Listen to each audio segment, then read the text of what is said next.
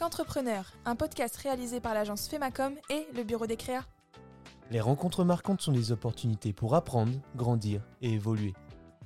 Avec Qu'entrepreneur, vous allez vivre des moments privilégiés avec des chefs d'entreprise, des sportifs ou des artistes canés, voire normands, mais toujours avec des histoires passionnantes. Je suis Axel Moulin, fondateur de Femacom, l'agence de communication innovante qui propose les services d'un responsable de communication externalisé. Et puis même, je voulais m'acclimater à cette vie. Et si tu veux, je me suis dit, si je vois mon objectif de mes propres yeux, Hmm. je vais y arriver. Et là, tu te dis, ah non, mais il y a une puissance de réseau qui est quand même juste hallucinante. Là. ça, c'est c'est ça qu'il faut faire. C'est ça le business en fait. Euh, Je dirais, il y a deux, voire même trois grands axes. La première, c'est no pain, no gain. Ouais. Tu, euh, si tu veux quelque chose, faut travailler pour. Il n'y a, pas de- y a pas de secret. Avant de vous plonger dans cet épisode, je voudrais vous présenter notre nouveau partenaire, Les Bons Biens, une agence immobilière canaise responsable. Si vous avez suivi le podcast d'Arthur Serpette lors de la saison 1, Les Bons Biens ne vous sont pas inconnus. Pour les nouveaux venus, Les Bons Biens c'est une agence immobilière qui s'engage pour un immobilier plus durable et plus responsable. Leur engagement se traduit par deux choses. Premièrement, la promotion de biens à haute performance énergétique et deuxièmement, par un accompagnement dédié à la rénovation énergétique des logements de leurs clients. Que vous ayez des projets d'achat ou de vente immobilière à Caen, que vous souhaitiez améliorer l'efficacité énergétique de votre logement, les bons biens sont les experts dont vous avez besoin. Leur équipe de professionnels vous accompagnera tout au long de votre projet, de l'estimation de votre bien jusqu'à l'acte de vente. Les bons biens, c'est donc l'assurance d'un projet immobilier réussi dans le respect de l'environnement. Alors, si vous voulez en savoir plus, je vous invite à écouter l'épisode avec Arthur Serpette. En attendant, je vous souhaite une bonne écoute. On est parti Thomas? Vendu. Euh, Thomas, tu fais partie de ceux qui m'ont contacté, contacté suite au premier épisode de, de Qu'entrepreneur avec euh, Emmanuel. Euh, tu avais euh, apprécié, ça me fait déjà très plaisir, ça me fait chaud au cœur comme on dit. Euh, on s'est téléphoné et au regard de ton profil, je me suis dit que c'était un profil très intéressant pour, pour un épisode de Qu'entrepreneur. Euh, tu es jeune, tu as 28 ans comme moi, tout pareil. Tu as monté déjà pas mal de projets, tu as une valeur travail importante et pourtant tu fais partie... euh, euh, tout comme moi, d'une génération où on, se fait souvent déglinguer par, par les vieux. La valeur travail, apparemment, elle, elle se perd un petit peu avec nous. C'est aussi le moment pour nous de montrer que non, pas forcément.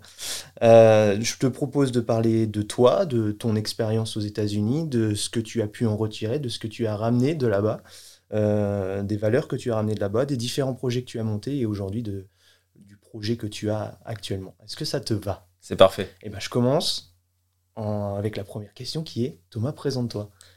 Eh ben, euh, petite question un peu compliquée, forcément. Il y a, il y a plusieurs choses à dire. Euh, eh ben, moi, je suis un Canet d'origine, euh, born and raised. Donc, c'est-à-dire que j'ai grandi en Normandie, à Colville-Montgomery, et j'ai fait euh, toute ma scolarité ici. Euh, Jusqu'au jour où, euh, passionné de basketball et de US un peu partout, je décide d'aller faire mes études aux États-Unis.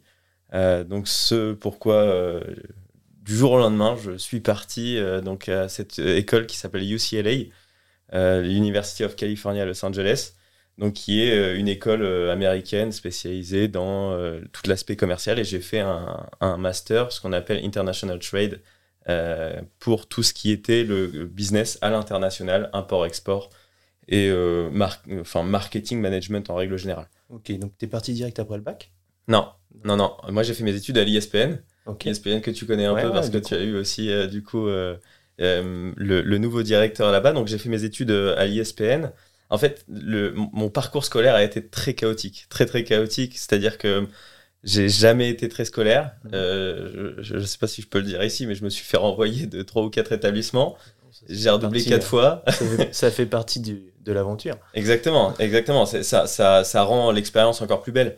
Euh, mais si tu veux, pour commencer, euh, quand j'ai quand j'ai commencé à être dans le bain de l'école, moi, la seule chose que je voulais, c'était euh, être avec des gens, parler, euh, faire euh, échanger avec d'autres. Et, et je voulais pas apprendre euh, qui était Napoléon, ce qu'il a fait, euh, pourquoi il a fait ça. Alors certes, c'est très intéressant et ça t'amène une culture générale, mais c'était vraiment le rapport avec les autres qui m'intéressait le plus. Et donc en fait, c'est pour ça que hum, toute, toute, pendant toute ma scolarité, j'ai été très très cadré parce que euh, je partais dans tous les sens. Ok. Donc euh, ça marche, bah, c'est super. Mais en gros, ça va nous montrer que euh, c'est pas parce que tu es pas excellent à l'école que tu ne peux pas réussir derrière. Ouais. Donc, tu as été à l'ISPN. Tu as fait quoi exactement là-bas? Et j'ai fait une euh, licence, euh, ce qu'on appelle RMO, euh, Responsable Management Opérationnel. Ouais. Et après, j'ai fait un master, euh, c'était MPI, Manager de projet innovant. Donc, tu as fait tes 5 ans à l'ISPN. Non, en fait, euh, ça encore, ça a été un, un petit, un petit changement. C'est-à-dire qu'au début, moi, j'étais dans la cuisine. Ok. Voilà, euh, si tu veux, j'avais pas des très bons résultats. Mes parents m'ont dit bon, c'est très bien de t'amuser, d'amuser la galerie, mais maintenant, il va falloir reprendre les choses un peu en main. On va t'envoyer à l'armée. Donc, si tu veux, j'ai fait ma, ma période de- d'essai militaire qui m'a vraiment beaucoup plu. Euh, et puis, euh, je me suis dit, allez, euh, banco, euh, je pars là-dedans. Euh, par contre, mon, mon gradé me disait, bah, écoute, là, t'as aucun diplôme, tu vas finir, tu vas rester moquette, allez, euh, dans le maximum des cas, tu vas être sous-lieutenant. Euh, non, tu as un potentiel, euh, donc euh, essaie de l'exploiter, va passer un diplôme. Tu peux le passer au sein de l'armée ou euh, en, en civil. Ok. Je me suis dit, allez, euh, j'ai ouvert un livre, mais très franchement, j'ai ouvert un livre, je regardais, maçon, non, je suis pas très, je suis pas très fort, moi, pour- c'est pas mon truc, la cuisine. Ouais, je cuisine, je cuisine un peu ouais, à la maison. Bon, bah, je vais, je vais regarder tout ça. Et donc, en fait, j'ai passé deux, trois concours. Euh, Il y a un restaurant à Caen qui s'appelle Le Petit B, euh, qui a bien voulu me prendre en alternance. Et donc là, j'ai commencé mon parcours en tant que cuisinier. Donc, j'ai commencé, euh, j'ai fait euh, mes trois ans en cuisine. Donc, j'ai obtenu un bac pro cuisine. Et à la fin de ces trois ans, donc, qui était à l'ICEP, CFA, si tu veux, j'avais rencontré à l'époque quelqu'un qui me disait Je te vois quasiment jamais avec la cuisine. Donc, t'imagines repartir à l'armée. Mm, mm. Là, je me serais pris des, des taquets, donc c'était même pas la peine. Donc, ce qui s'est passé, c'est que euh, je me suis dit, allez, maintenant, je veux un métier où je peux être chez moi le week-end pour être avec madame et euh, aussi m'éclater, voir du monde, parce que quand tu es en cuisine, tu es quand même dans ton truc. Donc là, c'est pareil, j'ai réouvert un bouquin, mais cette fois-ci de l'ICEP, et où je me suis dit, bon, qu'est-ce qui sont les études supérieures? Parce que les études, au final, bah, ça me plaisait plus. euh, enfin, une fois que c'est devenu vraiment spécialisé, ça me plaisait. Donc j'ai ouvert un livre et là j'ai vu MUC, Management des unités commerciales. J'ai dit, allez Banco, euh, je fais ça, ça a l'air pas mal. euh, en plus, euh, c'est sympa. Et puis je connaissais quelqu'un qui allait là-bas. Donc euh, j'ai continué MUC. Ensuite, euh, première année. Donc là j'ai fait, je vendais des frigos. Euh, C'était vraiment pas ma passion. Quoi. On, on peut pas dire que c'est quelque chose qui m'est vraiment touché. Et je m'en rappellerai toute ma vie. Mon maître de stage m'a dit écoute, Thomas, le commerce, c'est pas fait pour toi. Il vaut mieux que tu arrêtes et que tu te rediriges vers autre chose qui sera peut-être un peu plus fait pour toi. Et là, euh, je me suis dit bon, ok. Euh, donc moi, j'avais euh, 20, 21 ans. Je me suis dit bon, ok, le commerce, c'est pas fait pour moi. La cuisine non plus. Je suis pas doué de mes dix doigts. Qu'est-ce que je vais faire là? Là, je me suis dit, bon, euh, ça part très mal. Euh, et puis, au final, j'ai quand même insisté. Euh, Il y a une entreprise euh, que je n'aurais jamais imaginé qui a bien voulu me prendre aussi hein, sur ma deuxième année d'alternance pour le BTS. Et c'était un golf. Alors moi, j'ai- pour moi, le golf, c'était euh, bonjour. euh, Enfin, c'était vraiment pas l'univers que, que je m'imaginais. Je suis pas, j'en avais jamais fait. Pour moi, c'était vraiment, euh, enfin, tout un autre monde. Je me suis dit, bon, je vais quand même y aller. Je suis allé passer l'entretien, ça s'est super bien passé C'est quel golf? À Oulgat. Ok. Donc c'est, ça faisait partie du réseau Blue Green. Mm. Euh, donc si tu veux, j'ai dit allez hop, banco, je fais là, je vais là-bas. je commence, enfin, je finis mon alternance. Donc le, deal, c'était je fais ma deuxième, année de BTS et puis après je suis engagé là-bas. À la fin de ma deuxième année de BTS, je me suis dit les études c'est quand même bien. Est-ce que je peux faire une licence? Donc ils m'ont accepté la licence. Et euh, donc, pareil, je me suis vraiment euh, développé et éclaté dans ce monde où euh, c'est un monde très fermé et où tu as quand même des sérieuses personnes en face de toi qui attendent aussi une sérieuse personne en face d'eux. Donc, en fait, tu es, dans un milieu où il y a des codes, il y a des règles que je n'avais pas et que j'ai pu apprendre, justement. Euh, et c'est ce qui m'a vraiment permis, euh, par la suite, euh, bah, de rentrer dans un monde un peu plus fermé qui est les chefs d'entreprise et surtout, le, on va dire, le, les, les cadres supérieurs, les, les managers C-level, quoi. Et donc, si tu veux, ce, ce golf m'a permis ensuite d'atteindre la première année de master. Et sur la deuxième année de master, c'est là où je suis parti faire ce double diplôme aux États-Unis, à UCLA, euh, où justement euh, j'avais vraiment développé euh, un, un côté très euh, euh, international avec euh, des- mes clients, un côté très très business, très très très business. Même si je vendais des clubs de golf, au final, il y avait du business parce que tu en entends parler. Il y a une expression qui te dit au boulot tu parles golf, au golf tu parles business. Hmm. Et donc, si tu veux, au, au- au boulot, je voyais des contrats se faire. Au boulot, je voyais des, des clients qui allumaient des, des cigares cubains euh, qui valaient euh, mon salaire. Et, et- et donc là, je me suis dit, OK, donc là, on, on est dans ce monde-là. Et UCLA, il m'a vraiment permis de me développer et d'aller en apprendre davantage pour avoir plus confiance businessment. Ok, alors déjà, comment ça se passe pour. euh, comment ça s'est fait, ce départ aux États-Unis? Euh, alors, comment ça s'est fait Euh, Parce que tu étais à l'ISPN à ce moment Ouais, Ok, donc dans quel cadre déjà tu te dis je pars et par quel organisme, s'il y a un organisme? Alors, comment ça s'est fait Euh, tout- En fait, ma vie est faite de rencontres. Moi, c'est ma vie, c'est euh, je rencontre des gens, euh, je discute avec, ça passe, et du coup, je, je m'intéresse vraiment au sujet. Et donc là, je sais plus, je sais plus dans quel contexte c'était, mais quelqu'un que je connaissais est venu faire une présentation pour ce double diplôme. Donc moi, j'étais encore en, en master 1. Euh, non, j'étais en licence et c'était le deal, c'était pour, pour un master. Et donc je me suis dit bon, écoute, ça a l'air pas mal. Ils nous proposaient, ils nous proposaient Dubaï, ils nous proposaient Japon.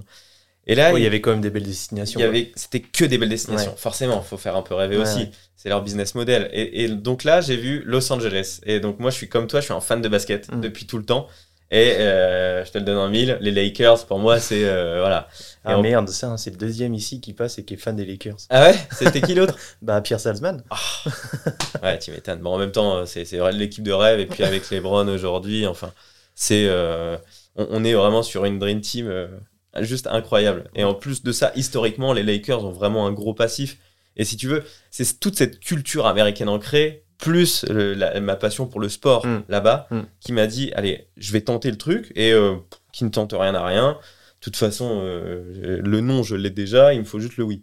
Ouais. Donc, euh, c'était un organisme qui s'occupait de faire les échanges internationaux. Et en fait, si tu veux, cet organisme, je l'ai appelé et je lui ai dit qu'est-ce qu'il faut?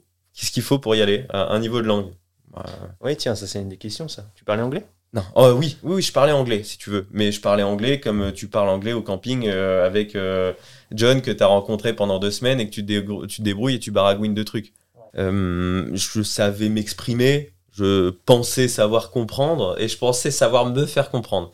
Alors en réalité, je parlais l'anglais que tu parles avec des amis autour d'un verre parce que tu bois une Guinness, tu te crois anglais. C'était quoi C'était un, un, un anglais collège? Ouais, non, non, non, non, un peu plus, Un peu parce plus.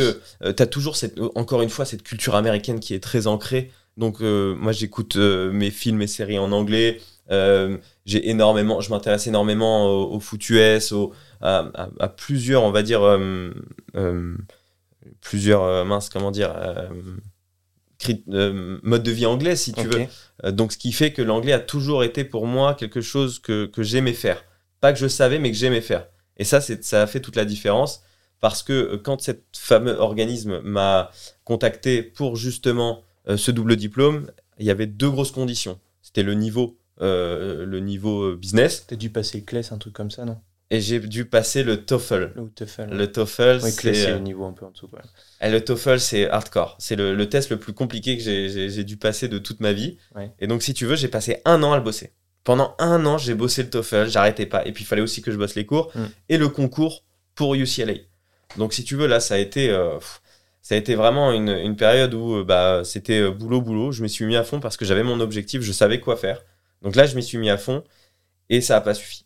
C'est-à-dire que le TOEFL, je l'ai je l'ai foiré. Mais alors, mais royalement. Fallait, C'était sur 120, fallait avoir 100, 105, je crois, et j'ai dû avoir 75 Ok. mais je me suis foiré. Et pourtant, j'étais prêt. Je, je bossais comme un dingue, comme j'avais jamais bossé. Et là, je me suis dit, c'est pas la bonne façon. Faut que je parte aux États-Unis. Faut que j'apprenne l'anglais, la langue, dans le pays. Ouais. Donc j'ai fait un pari. J'ai dit, j'arrête euh, le- les cours. Je vais bosser l'anglais. Donc c'était quoi? C'était euh, l'été, je crois. J'ai dit, allez hop, j'arrête. Je pars aux États-Unis, dans une école de langue aux États-Unis, pour apprendre l'anglais et apprendre le TOEFL. J'ai tout, j'ai tout quitté. Je me suis dit, allez, je plaque tout et je vais aller apprendre l'anglais. Déjà direct à Los Angeles? Direct à Los Angeles. Tu t'es pas dit, tiens, je vais aller voir une autre ville en même temps Non, c'était. LA. C'était LA avant tout. Il n'y a pas de discussion. Non, non, non, non. Et puis même, je voulais m'acclimater à cette vie. Et si tu veux, je me suis dit, si je vois mon objectif de mes propres yeux, Hmm. je vais y arriver. Ok. Donc j'y suis allé. J'ai tenté un coup de poker, je me suis inscrit pour janvier, sous réserve, donc j'ai passé tous mes concours avec succès, sous réserve d'avoir euh, ce TOEFL à 105, euh, l'inscription était validée en janvier. Le concours pour, avoir UCLA, parce que tu m'as bien dit qu'il y avait un concours là-bas, Ouais. un concours d'entrée. Il est en anglais ou en français? Il est en anglais. Il est en anglais, t'as réussi à l'avoir, mais t'as pas eu à avoir le, t'as pas réussi à avoir En fait, TOEFL. le TOEFL, c'est pas un concours de langue, c'est un concours de concours. C'est comme ça qu'ils appellent ça là-bas. C'est savoir, est-ce que tu sais préparer un concours? Ouais, c'est ça. En fait, c'est un concours, euh, qui- c'est un, un test de 4 heures Mm. et tu as différentes, t'as quatre grandes thématiques. Pendant 4 heures, tu bouffes de l'anglais, euh, tu bouffes euh, des, des trucs qui n'ont ni queue ni tête et surtout, en fait, tu bouffes des cours. C'est-à-dire que euh, c'est pas un test qui. C'est pas parce que tu as le TOEFL à 120 que tu vas savoir parler avec quelqu'un. Par Ouais. contre, si tu as le TOEFL à 120, tu sais ce qu'a dit la prof de SVT en biologie sur l'anatomie humaine euh, de machin, euh, euh, le sang, le... C'est vraiment un concours qui va te préparer aux écoles. Donc, euh, si tu veux, ce, ce concours-là, il est très très spécifique. Et, euh, et, et le TOEFL, voilà, j'a- j'avais du mal à le faire. Et donc, une fois arrivé dans cette école de langue, en, ça devait être en septembre, j'avais trois mois, quatre mois.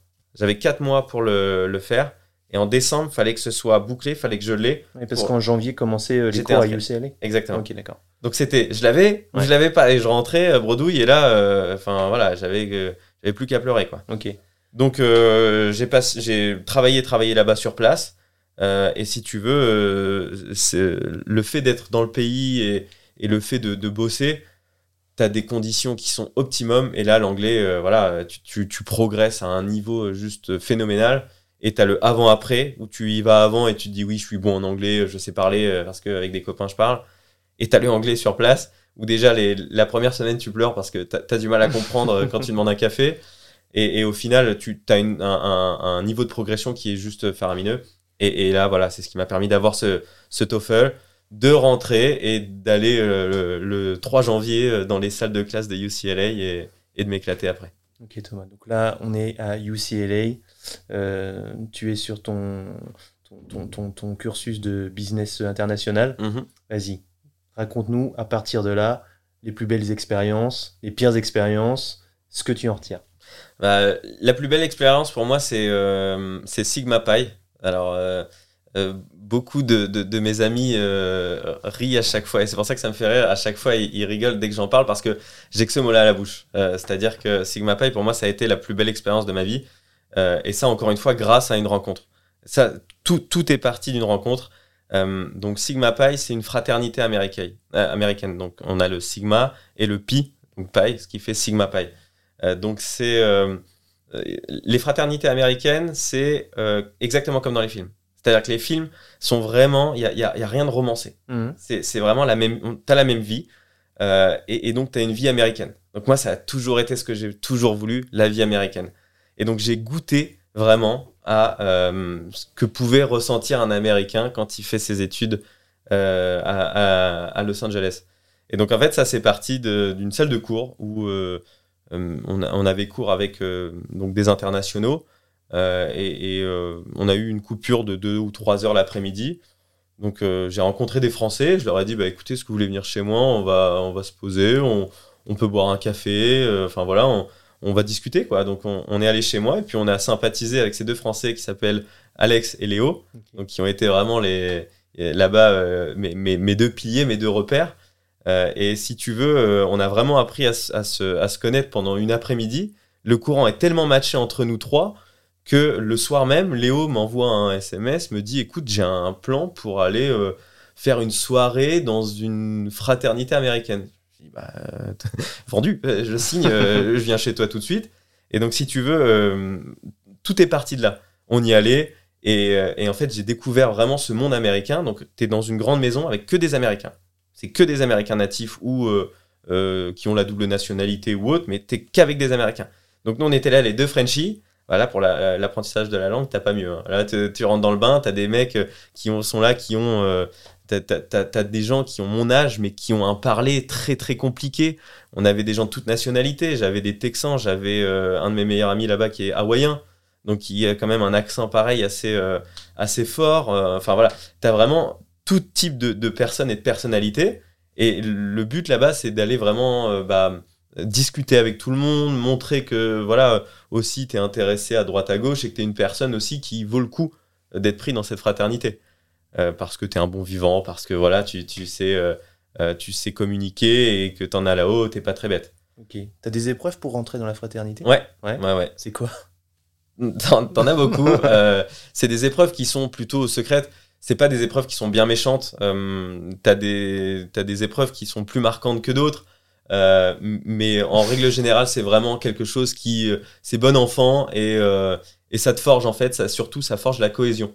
C'est un peu on, on- on pourrait vraiment comparer ça à l'armée. C'est-à-dire que c'est vraiment quelque chose qui te permet de voilà de souder avec avec les autres personnes de la fraternité.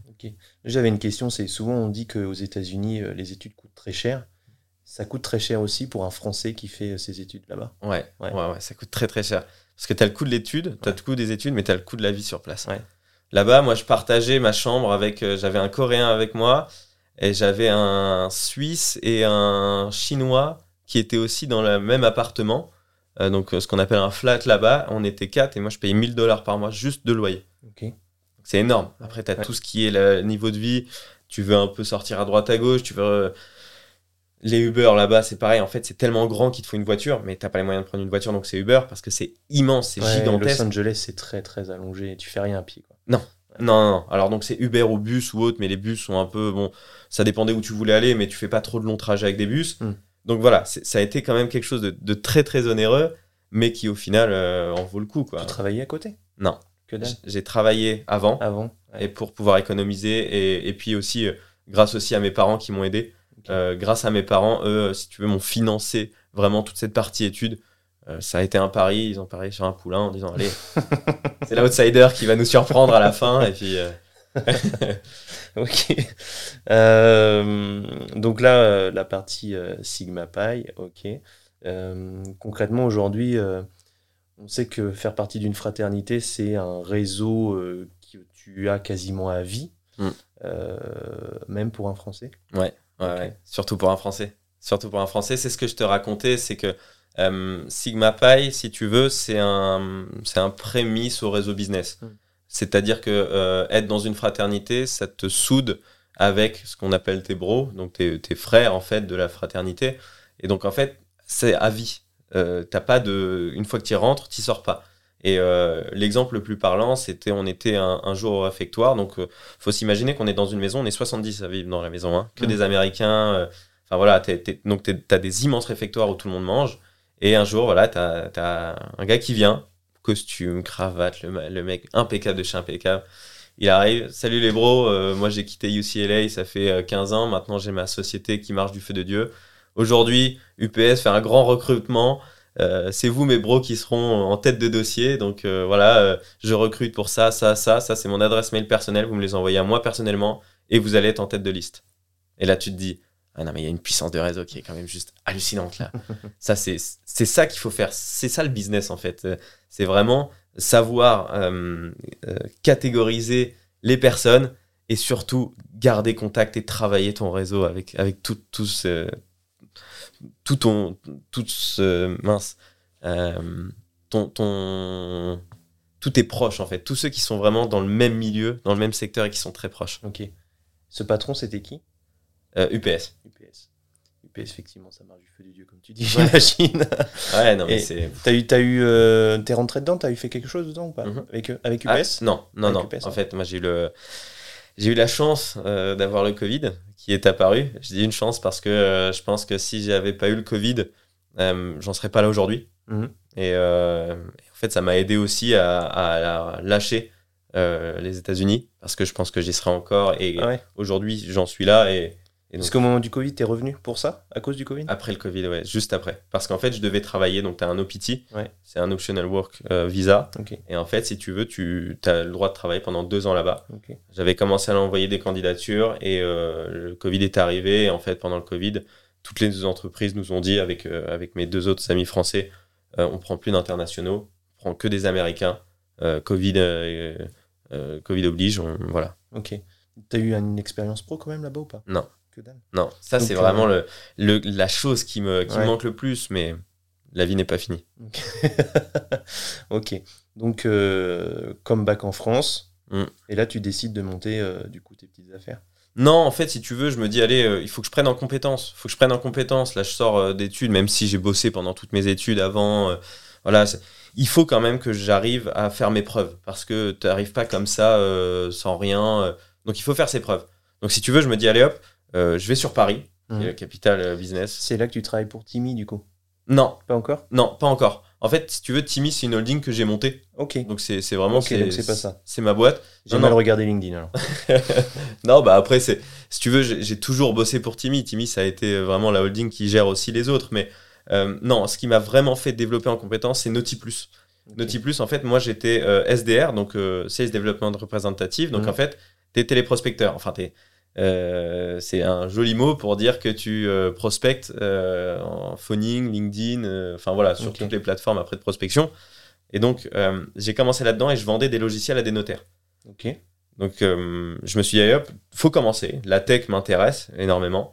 Et je me suis dit, faut commencer. De toute façon, voilà, il n'y a, y a, pas de- il y a, pas- il y a aucun sous-métier. Et si je veux être là-haut, il faut d'abord avoir vu ce qui se passe en bas. Ouais. Donc, je me suis lancé là-dedans. Et en fait, les résultats étaient plutôt bons, étaient même très satisfaisants. Euh, je me suis éclaté dans ce que je faisais. Et en fait, très vite, je me suis dit, je veux passer vendeur. Je veux passer sales. Moi, aujourd'hui, je veux faire de la vente. Je veux plus faire de la prospection. J'arrive à faire de la prospection. Euh, je veux faire de la vente. Donc en fait, 4-5 mois plus tard, euh, je, me suis vraiment euh, donné les moyens d'y arriver et euh, je me suis fait euh, euh, chasser par une société qui s'appelle Real Advisor et en fait qui euh, commercialise lui plutôt des, des leads pour des agents immobiliers, plus une plateforme SaaS. Mhm. Donc là, on commence vraiment à, à rentrer dans le dur du sujet où on est dans de la tech pure et dure avec vraiment des, bah, des, des, des outils qui permettent aussi d'a- d'aller faire des, des jolies ventes. Et donc là, par contre, c'était complètement indépendant. J'étais freelance et voilà, pas de salaire, euh, que sur les commissions. Je me suis allé, hop, euh, de toute façon, euh, euh, je, je, je crois en ce que je fais, je crois en moi, il faut que j'y aille. Et donc, je me lance là-dedans. Et donc, je me suis lancé vraiment là-dedans, qui était en plus, c'était que du online, c'était que du full télétravail. euh, Enfin, j'étais que chez moi, donc ça, ça a été très dur. Parce que quand tu es à côté de la, la télé, quand tu es à côté de, de la, la nourriture tout le temps, en fait, tu as envie de tout faire sauf travailler. Et moi, j'ai du mal à faire ça, à bosser C'est quoi le taux de conversion quand tu fais tout au téléphone comme ça? Euh, J'avais 33%. Ouais, c'est bien. Ouais, c'est top. C'est vraiment top. Ok. Quand tu vois que, euh, en fait, tu as de l'organique, donc Mm. c'est-à-dire que euh, t'en as qui viennent, euh, on t'envoie des rendez-vous, mais il faut Mm. que tu ailles aussi en chasser. Mm.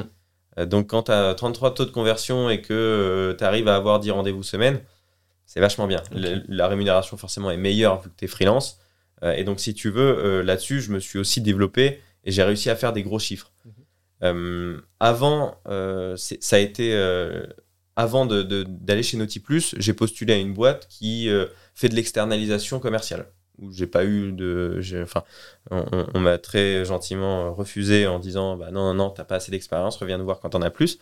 Et en fait, à la fin de ça, enfin pas à la fin, mais euh, au milieu de cette expérience euh, Real Advisor, je me suis dit, je vais réessayer cette boîte parce que j'aime bien ce qu'ils font, euh, je trouve que c'est carré et j'aimerais bien y aller. Donc si tu veux, j'ai postulé à cette boîte et, et donc là, ils m'ont reçu en entretien et ils m'ont dit, ok, euh, la première fois on t'a recalé, mais la deuxième c'est la bonne, t'as fait tes expériences, donc là on, on- on- on accepte que tu viennes. Donc j'étais moi encore indépendant et en fait je travaillais sur plusieurs clients. Donc eux c'est une société qui externalise des business développeurs. Donc là, j'étais vraiment business développeur externalisé pour cette société, pour, le, pour d'autres clients. Et donc, je travaillais pour différents clients et c'est là où euh, j'ai vraiment découvert euh, l'industrie qui me, qui me fascine aujourd'hui et qui me passionne. Euh, j'ai été sur, donc, je, je, je commercialisais des ERP sur mesure Mhm. et à côté de ça, je commercialisais des bornes de recharge pour les véhicules électriques. Et c'est de là qu'est parti vraiment tout. Ça a été vraiment là le, le point euh, où je me suis dit, il y a une industrie qui est quand même magnifique, il y a un marché qui est euh, immense, et surtout, c'est un produit qui est dans l'avenir, c'est un produit qui va respecter toutes les règles de euh, éthique et surtout euh, qui, qui, qui est respectueuse de l'environnement. Et c'est là où je me suis dit, c'est magnifique, on peut allier les deux, belle industrie, beaux produits respectueux de l'environnement, et euh, go. Donc en fait, euh, si tu veux, c'est là où est parti vraiment, euh, après toutes les expériences qui en découlent. Sachant qu'aujourd'hui, euh, borne de recharge, etc., panneaux solaires, toute, euh, toute l'énergie euh, électrique, tout ça, il- ça explose. Il y a un nombre Ouais. d'entreprises qui croissant, c'est un truc de ouf. Ouais. Donc, euh, à mon avis, il faut aller très très vite si tu veux Mm. rester sur le marché euh, dans le temps. Mais Ouais. bon, on va y revenir. On va y revenir parce que je pense qu'il y avait, il me semble qu'il y avait des trucs quand même avant. Il- il- A- avant avant euh, d'être. Parce qu'aujourd'hui, tu es focus effectivement sur, sur Alva Energy. Mhm. Mais il me semble qu'il y avait quand même des, des petits business qui, ont, qui, ont, qui, qui sont nés avant. Je- je- si tu veux, j'ai euh, trois idées à la seconde. on, on va parler cinq minutes et je vais aller te dire, ok, euh, là en fait euh, c'est vraiment pas mal. Par contre, il faudrait plutôt faire comme ça, on va faire comme ci, on va faire Mm, comme ça. mm. Et, et si tu veux, euh, j'ai toujours eu plein d'idées, mais, mais toujours plein d'idées avec un ami. Quand j'étais pendant les études, on voulait faire un camion vrac. Où en gros, c'est des, des épiceries en vrac. Mais ça, Mm. il y a, y a, il y a 6-7 ans.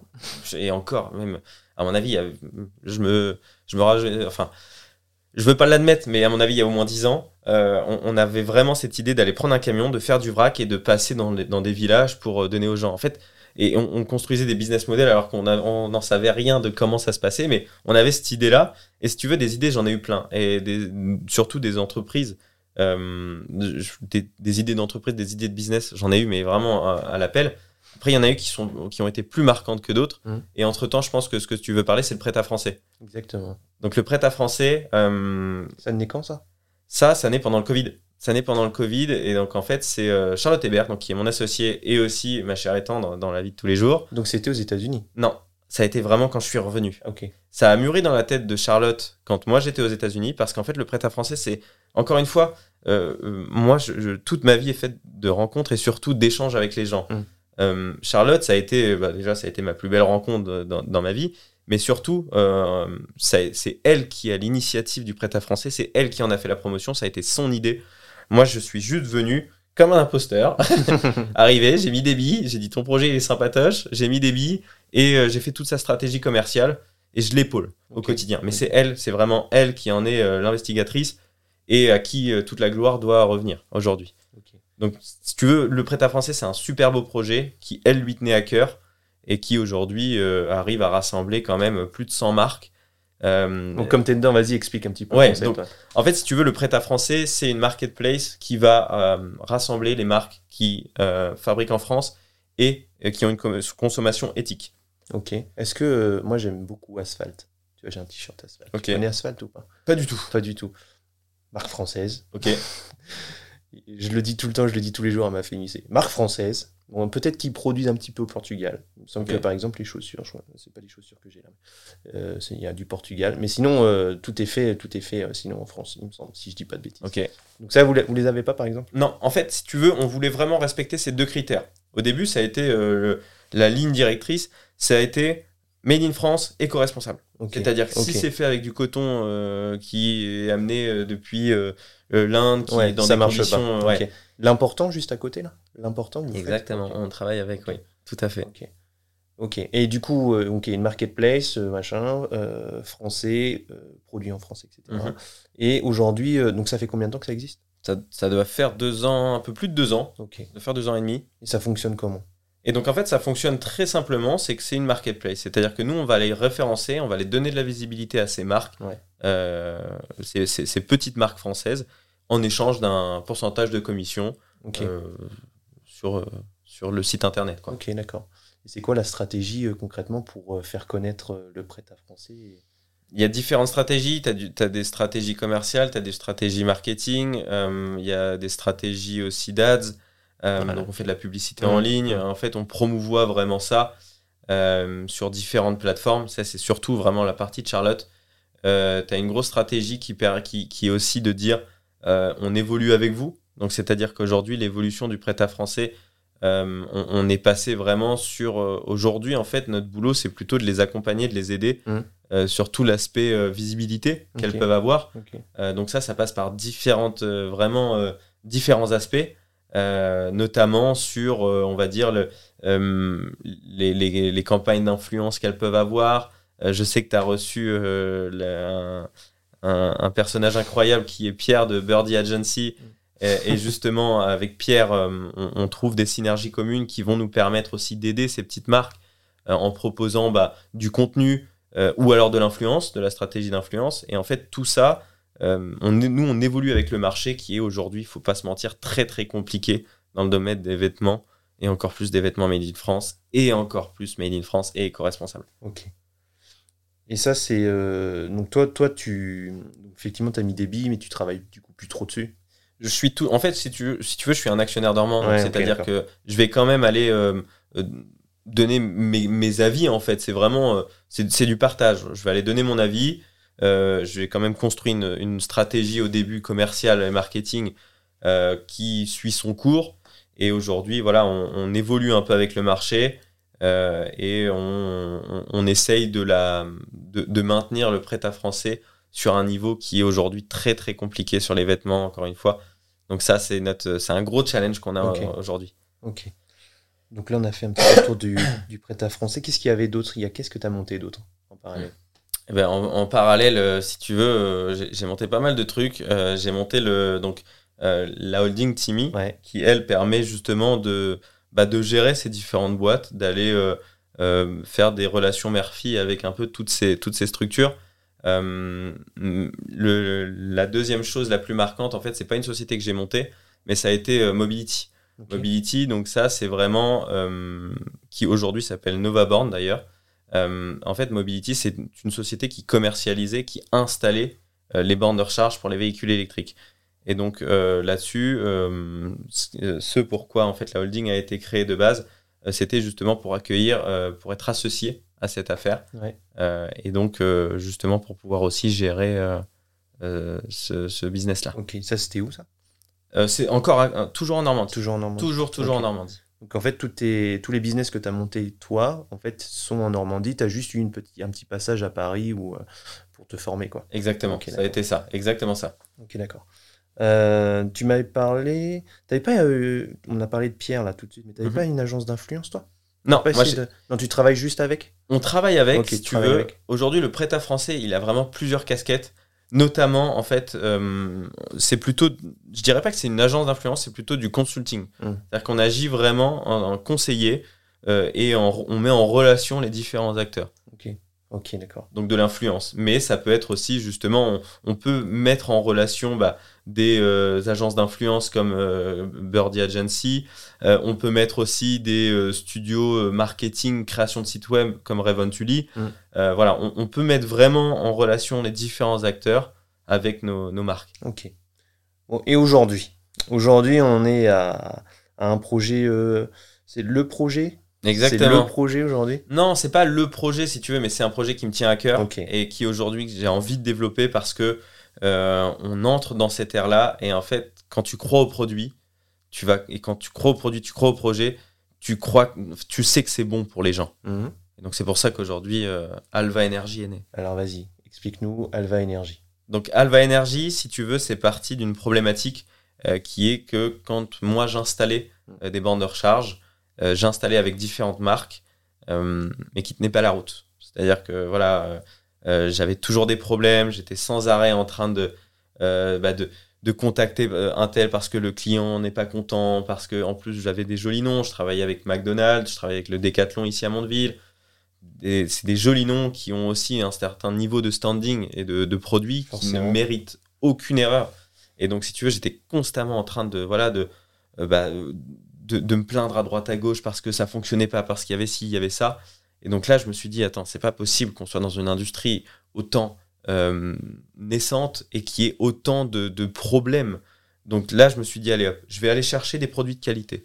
Je vais chercher, moi, des produits de qualité. Je sais comment, je, connais, je connais les produits. J'ai déjà été à la place des installateurs. Je sais ce qu'il faut. Donc, euh, je, me, je me suis mis vraiment dans la recherche de produits de qualité et j'ai trouvé euh, des produits, donc c'est-à-dire des produits à destination des professionnels installateurs de qualité. Donc, Ils viennent d'où ces produits? ces produits ils viennent tout droit de Chine. Ok. C'est-à-dire qu'aujourd'hui, moi, si tu veux, je prône euh, pour un produit de qualité, Mm. pas forcément. C'est-à-dire que je vais pas aller prendre un produit parce qu'il est fait en France, mais mon client va m'appeler toutes les semaines parce que ça marche pas. Je préfère prendre un produit. euh, là, mon fabricant a 25 ans d'expérience dans l'industrie. Euh, Aujourd'hui, de toute façon, quand tu vois, j'ai lu un, un rapport ce matin, encore une fois, sur le photovoltaïque, tu as euh, 75% des, euh, de la production qui est faite là-bas. Mhm. Donc le- tout le lithium est fait là-bas. Et euh, le jour où euh, cette gigafactory euh, française de lithium euh, verra le jour, je serai le premier à, à venir et justement à, à, acheter du matériel là-bas. Mais pour l'heure, voilà, c'est vraiment euh, aujourd'hui la, la Chine ont vraiment un, un, un gros savoir-faire là-bas et il n'y a rien de péjoratif. C'est vraiment c'est un savoir-faire qu'on qu'on achète aujourd'hui et justement qu'on commercialise. euh, Ils, ils savent tout faire, c'est fou, hein, parce qu'il y a tant dans les... On dit souvent que ah, c'est chinois, c'est de la merde. Mais en fait, tu vas avoir ex- exactement l'exemple inverse sur des produits qui vont vraiment être de bonne qualité. Mm. J'en parlais un petit peu avec Concerti, une startup qui euh, développe un instrument de musique pour rendre la musique accessible à tous. Ok. Et euh, pareil, ils avaient voulu faire construire en France une partie, ou en tout cas une partie de leurs produits, et en fait, c'était pas possible, ça fonctionnait pas. euh, ceux qui avaient développé euh, euh, le produit, c'était pas bon, etc.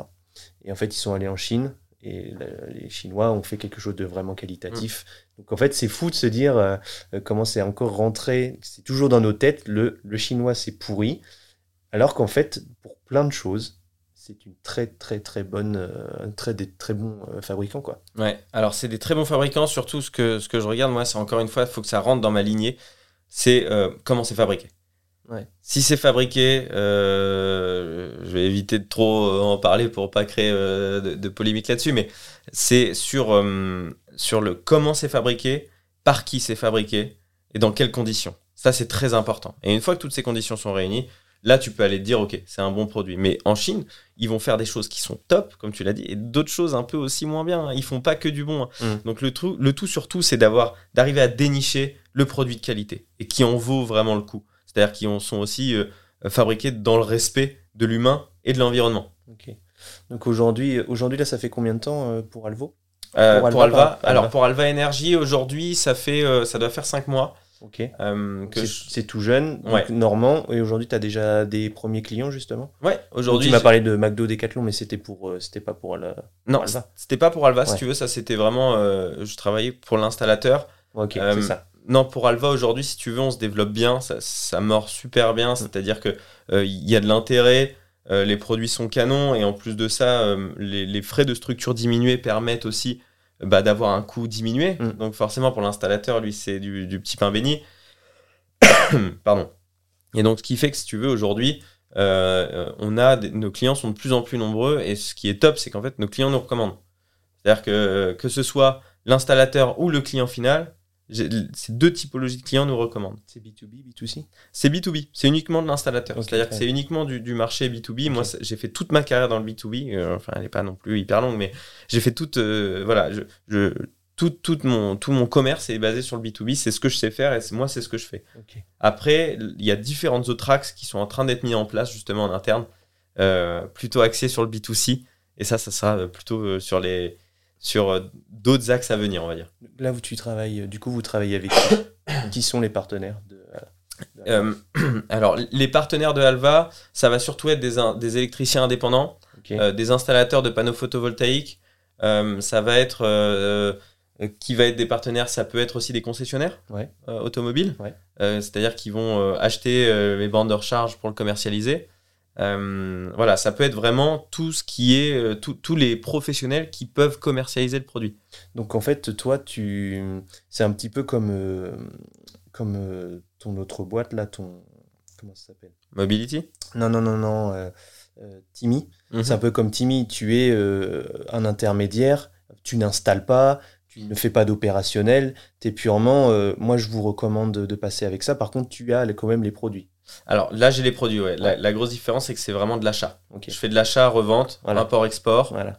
Euh, je gère tout ce qui est transport, logistique, frais de douane. En plus de ça, là, on est en train de. Justement, il y a un- une grosse question au niveau euh, euh, international et géopolitique qui dit on va augmenter les frais de douane si ça vient de Chine parce Mhm. que, voilà, vaut mieux que ce soit dans la poche de l'État que dans celle des entrepreneurs. Enfin, bref, c'est une autre question, c'est un autre sujet, mais donc là, on a, tout ça, moi, je gère. Ça, c'est mon métier. Euh, J'achète, je stocke ici.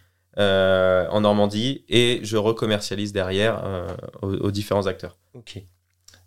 Parmi les partenaires, les agences potentiellement IMO du style Arthur Serpette, les bons biens, qui passent aussi dans ce podcast. Je sais pas si. Non, tu, tu le connais pas du tout. Euh, non, mais Pas- je veux bien encore, apprendre à le connaître. encore, Si ça peut être un, un potentiel client. Purement, bah, purement euh, dans le conseil euh, dans la rénovation énergétique. Donc il fait un peu comme toi, tu vois, il dit attention, alors il y a ça comme aide, on vous file les bons liens pour pas que vous vous fassiez arnaquer. Pour vous, il y aurait peut-être ça, ça, ça, et puis pareil, il donne les, numéros des bons interlocuteurs, etc.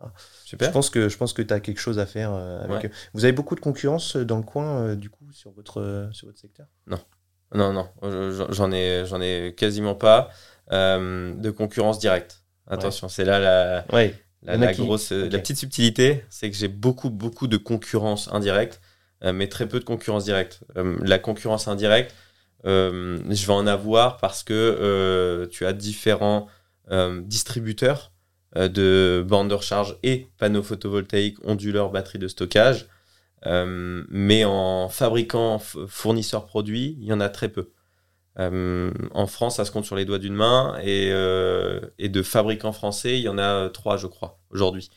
Donc moi, ce que ma vision aujourd'hui avec Alva, c'est de reconcentrer une production française et en Normandie. C'est vraiment mon souhait aujourd'hui, ma, ma grosse vision pour cette entreprise, pour ce petit bébé, c'est vraiment d'aller la faire décoller, de la faire développer euh, pour fournir au plus grand nombre de professionnels et pour produire le matériel en France. Donc ça, c'est un gros pari. Euh, c'est une vision que, que j'ai sur trois ans et que j'aimerais bien voilà, qu'il soit, qui, qui, ou que, que le projet voit le jour dans trois ans pour euh, justement euh, une faisabilité à cinq ans. Vous êtes combien là-dedans? Dans le, Chez Alva. chez Alva, aujourd'hui, on est euh, 5. Pardon. C'est qui Ils font quoi? Alors, euh, je suis épaulé par euh, Charlotte, qui est encore une fois ma chère et tendre. Elle est partout. ouais. Elle est partout. Non, mais c'est. Il y, a une phrase un peu, un, un peu euh, boboff là qui dit derrière chaque grand homme il y a une Mm, femme, mm. mais c'est vrai. Enfin c'est vrai. de- il faut une personne qui t'épaule et elle, euh, enfin elle sera là. euh, elle a été là depuis le début et elle sera là euh, jusqu'à la fin. Donc elle, elle m'aide énormément et si tu veux, elle, elle s'occupe de toute la partie marketing opérationnel. Elle m'a aidé. Aujourd'hui, là, elle est vraiment concentrée sur un autre projet, mais elle m'a aidé sur toute cette partie donc euh, de catalogue, de rendre sexy le produit, de le- de l'embellir, etc. C'est de formation à la base euh Ok, exactement. On a fait nos études ensemble en fait. ok, À l'ISPN, on était ensemble à l'ISPN. ok, d'accord. C'est bien, il y a des beaux noms qui ressortent de l'ISPN. Ouais, ouais. Ah bah, et puis euh, Charlotte, c'en c'en est, c'est un très joli nom que je te conseille de venir aussi euh, euh,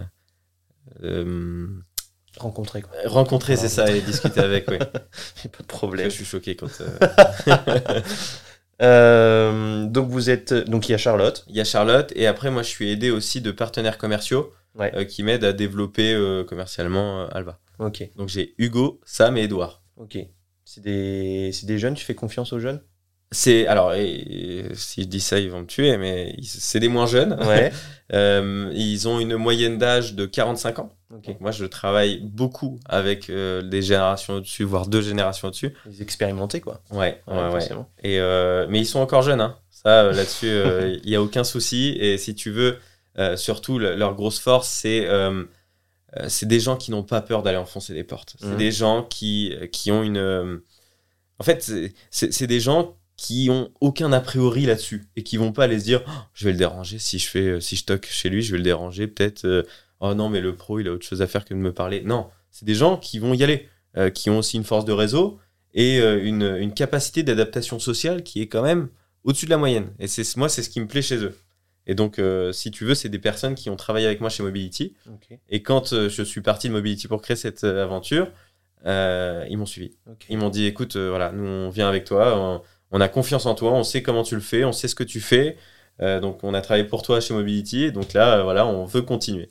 Qu'est-ce que euh, tu retires, qu'est-ce que tu retiens de ton expérience aux, États-Unis, des valeurs, euh, la culture entrepreneuriale qu'il y a aux États-Unis, que tu réutilises aujourd'hui? Est-ce que par exemple dans le management, il y a un management particulier aux États-Unis que tu essaies de mettre en place en France? Qu'est-ce que tu voilà.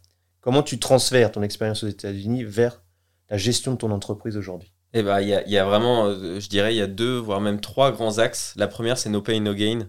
Ouais. Tu, euh, si tu veux quelque chose, faut travailler pour. Mhm. C'est il y a pas de- il y a pas de secret. Tu peux pas euh, quand je vois là, le nombre de vidéos où tu vois les mecs qui sont là sur internet en disant oui tu veux être riche en, en trois clics et ben regarde tu fais ci tu fais ça et là tu vas gagner un million d'euros. Non ça marche pas comme ça. tu veux gagner de l'argent, tu te lèves tôt, tu te couches tard, tu travailles les week-ends, tu comptes pas tes heures. Et, et ça, c'est vraiment quelque chose que euh, j'insuffle, moi, euh, justement, aux, aux personnes qui m'entourent, et notamment euh, au sein des différentes équipes que j'ai pu manager. Euh, donc ça, c'est vraiment le- la première grosse thématique. Euh, la deuxième grosse thématique, moi, c'est euh, le côté euh, très sociable. Euh, C'est-à-dire que euh, c'est... euh, euh, si je pouvais faire d'after work tous les soirs, j'en ferais tous les soirs, si tu veux. Je suis le premier. Euh, encore une fois, no pain, no gain, mais euh, work hard, play hard. Mhm. Donc en fait, tu travailles dur, mais il faut aussi savoir s'amuser. Il faut aussi savoir prendre du bon temps, le rire, l'humour. Tout passe par l'humour. Tout passe par l'humour. C'est vraiment, aujourd'hui, tu, peux, tu, tu peux être sérieux et tu peux faire passer des messages euh, d'une façon très subtile avec l'humour. C'est-à-dire que ça sert à rien d'aller euh, être sur son dos, euh, sur le dos de quelqu'un, d'un de tes collaborateurs, H24, en disant Bon, ton travail, c'est comment? Bon, non, il faut pas que tu fasses comme ça, attention, là, tu es en train de faire mal. Non, c'est vraiment d'aller euh, lui laisser faire le boulot, lui laisser s'éclater, faire confiance, surtout, ça, c'est un gros, gros, gros euh, axe qui est très important, c'est la confiance. C'est de faire confiance, et après, voilà, c'est de l'amener, euh, c'est-à-dire que s'il un travail mal fait, ne pas aller dire. mais tu, vois ce que tu as fait, c'est pas bien. Non, c'est plutôt d'aller dire, d'aller faire passer un message sur le ton de l'humour, un peu gentillet, pour justement motiver le collaborateur qui se dise, ok, bon, c'est pas parfait, mais je comprends qu'il faut aussi aller m'améliorer. Ok, t'es un mec drôle, quoi. Ouais, non, non, mais euh, sans déconner, et, et c'est ce qui vaut aussi la troisième règle, c'est euh, la sociabilisation, le réseau, la force du réseau. En fait, c'est bête à dire, mais euh, si t'es apprécié par les gens, les gens vont aussi venir vers toi Mhm. les gens vont aussi essayer d'apprendre à te connaître. Et, et en fait, ça va te créer un réseau, que tu le veuilles ou non. Et, et moi, ça a été. au- Aujourd'hui, ma seule compétence, c'est de faire rire les gens. hein. c'est ma seule compétence, c'est euh, de, de savoir m'entourer, en fait. Et de, de encore une fois, bah, euh, d'apprendre à connaître les gens, de, de, de faire des rencontres. euh. Comment tu le crées, justement, ce réseau aujourd'hui? Tu fais partie des BNI ou des trucs comme ça? J'ai fait partie d'un BNI, ouais, Ouais. tout à fait. J'ai fait partie d'un BNI. Lequel? Euh, ça a été les experts normands. On était à l'atelier 144. Ok, oui. Oui, oui, oui, d'accord. Je l'ai fait une fois aussi. ouais. Eh ben, celui-ci, il est top. Ouais. Il est top. C'est vraiment, j'ai rencontré des gens vraiment formidables. Euh, et, euh, et en fait, comme tout réseau d'affaires, euh, ça se travaille. Un, réseau, ça se travaille. Et si tu veux, aujourd'hui, voilà, la, grosse force d'un réseau, c'est que aussi tu vas rencontrer des personnes qui partagent les mêmes valeurs que toi, business, et qui sont dans ce même monde un peu entrepreneurial de prise de risque et, en fait de, bah, péripéties, on va dire. Ok.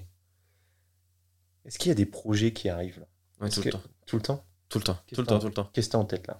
Là, aujourd'hui, si tu veux, le, le gros projet que j'ai envie de, de développer avec, euh, avec d'autres personnes aussi, euh, c'est vraiment de s'occuper de tout l'aspect installation. C'est-à-dire qu'aujourd'hui, je fournis le matériel aux professionnels, donc borne de recharge et panneaux photovoltaïques, donc le solaire en, en- en grosse globalité, plus le stockage d'énergie. Mm.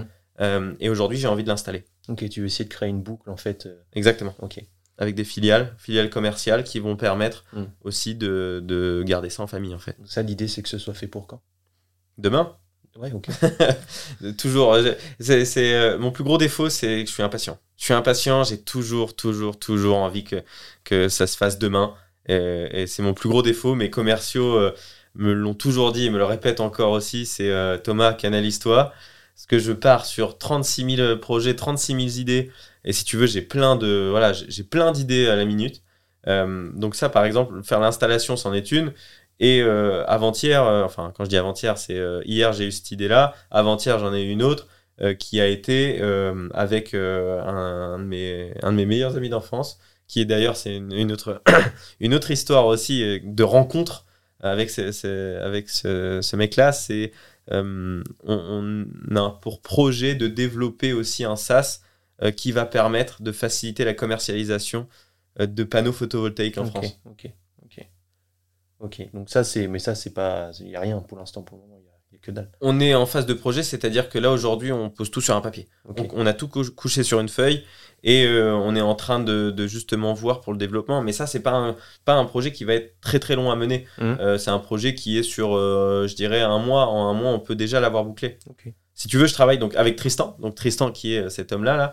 Tristan qui a été euh, C'est Tristan comment? Tornator. Un mec de Wistreham aussi? Ouais, exactement. Tu connais? Non, non, pas Non du tout. Ah, tu me dis ça comme si c'était. euh, si tu veux, Tristan, ça a été le, le, le fils de ma nourrice quand j'étais gamin. Et donc, on avait le même âge. On a, été, on a très vite été, été vraiment, vraiment potes. Et euh, on s'est retrouvés il y, a, il y a quoi? Il y a peut-être trois ans, deux ans, trois ans. Euh, on avait chacun fait nos vies. Et Tristan a une vie vraiment que je j'admire. Euh, pareil, qui, qui, lui a été, euh, ça a été l'outsider aussi. C'est-à-dire que vraiment, on s'est, on s'est re-rencontrés dans le business et on, a vraiment matché parce que voilà, on a, on a des vies très entrepreneuriales et très axées business. Et si tu veux, avec lui, on a, on a fait pas mal de projets. On, on, teste à droite, à gauche, entre guillemets, vraiment différents business models et différents business. Et Tristan, c'est quelqu'un qui est très, très, qui est ultra compétent dans son domaine. C'est-à-dire que lui. parce que là, fini la phrase. Parce que... Ah, c'est. Oui. Tristan, alors lui, c'est vraiment. Euh, si tu veux aujourd'hui développer un site, si tu veux faire euh, tout ce qui est aspect tech, c'est mmh. lui qu'il faut appeler. C'est lui qu'il faut appeler. Je fais un peu de sa promo. Euh, il parce qu'il est en freelance? Ouais, exactement. Ok. Il va me refiler 10% à la fin de cette vidéo. C'est bien. Comme il m'a promis. Non, non, c'est vraiment. Euh, si tu veux, Tristan, aujourd'hui, il a une appétence là-dedans. Il travaille chez, à Station F pour Google. Okay, okay. Donc euh, il, il, est euh, indépendant, mais il a son studio qui s'appelle Raven Tully. Okay. Euh, et avec lui, en fait, si tu veux, on développe euh, différentes idées et on a eu notamment Rhythmodiag ensemble. Euh, donc Rhythmodiag, c'était aussi avec Bastien, qui est pareil, un de mes, un de mes, un de mes amis de toujours. De Wistreham De Wistreham aussi, mais tout, tout, tout, le monde vient de Wistreham. Euh, en plus, lui, non, il va me tuer si je dis ça, il vient d'Hermanville.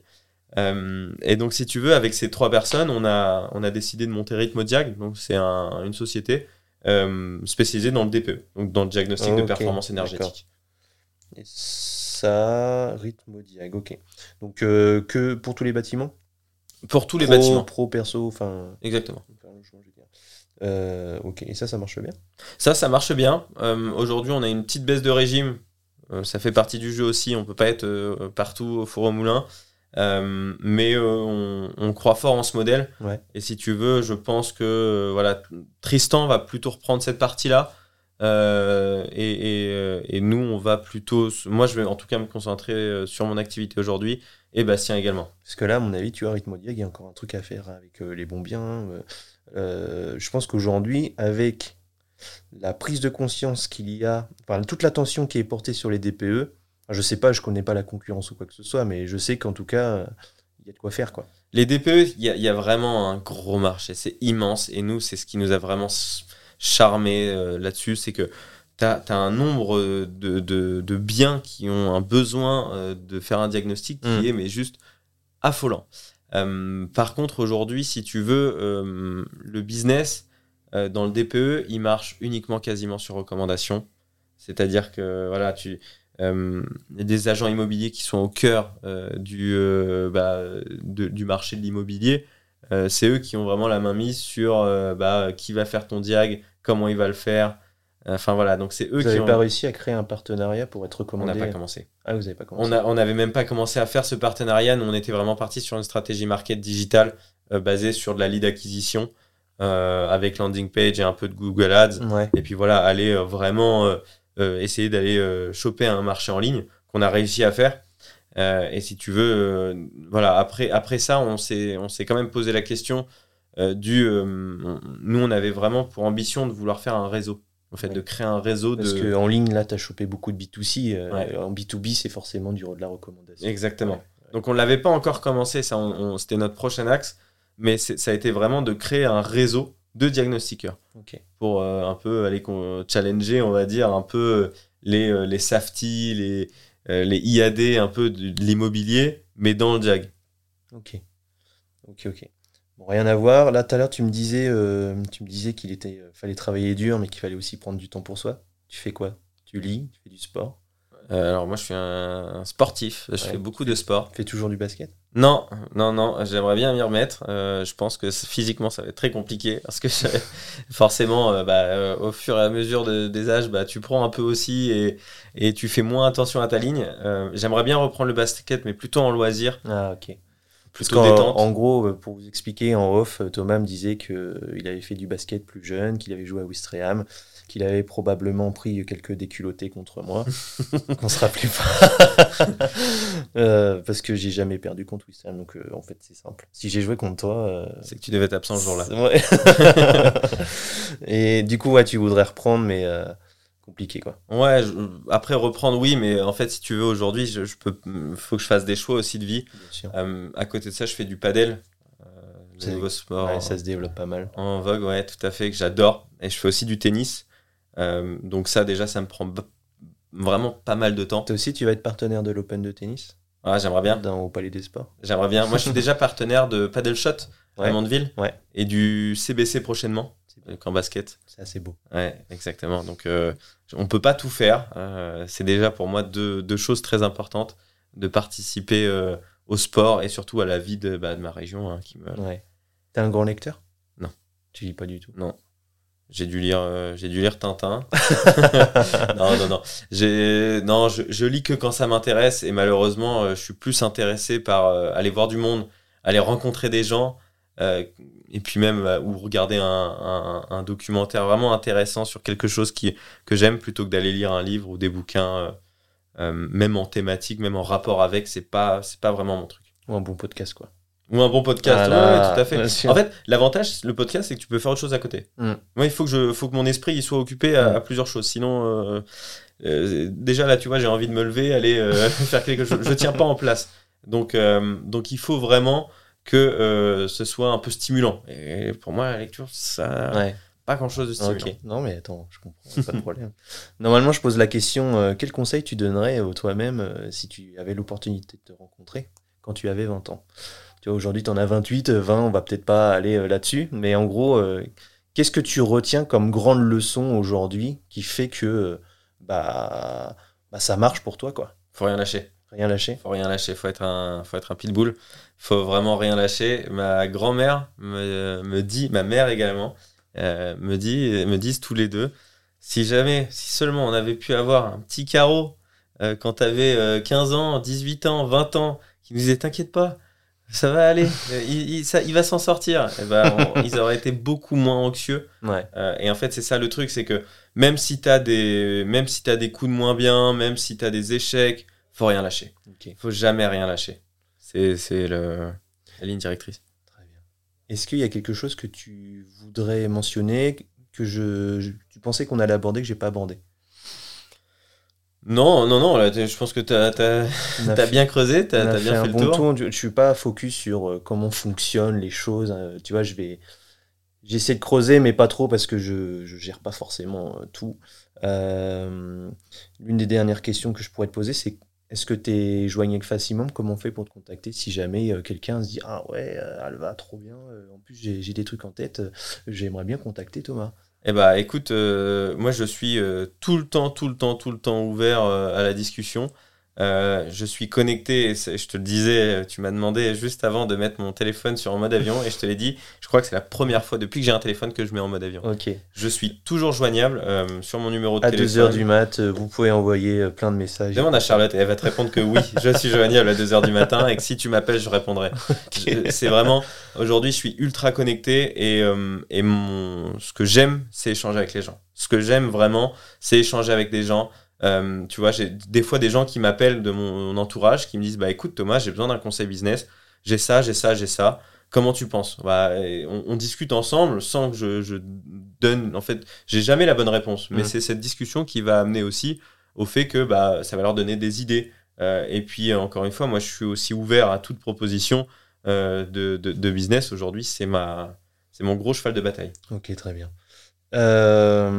Comme je suis un Moi, j'aime bien maintenant euh, laisser conclure l'invité pour fermer le podcast, pour fermer l'épisode. Alors, je te propose euh, bah, de fermer l'épisode, tout simplement. Je te laisse faire. Tu Et- dis ce que tu veux, tu fais ta petite promo, tu, tu dis voilà, et puis à la fin, tu finis par un bisou. J'ai pas pour habitude de faire ma promo, mais en tout cas, euh, merci à tous d'avoir écouté le podcast Qu'entrepreneur. Vous êtes nombreux et nombreuses à venir et à nous écouter euh, justement avec Axel euh, sur les thématiques des entrepreneurs normands.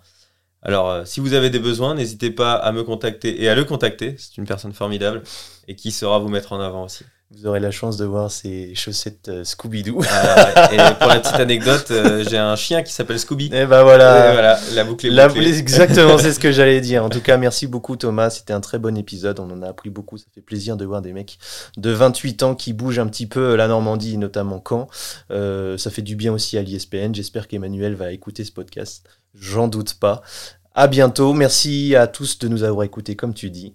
Et puis, euh, bah, salut. Bisous. Il a fini par bisous quand même.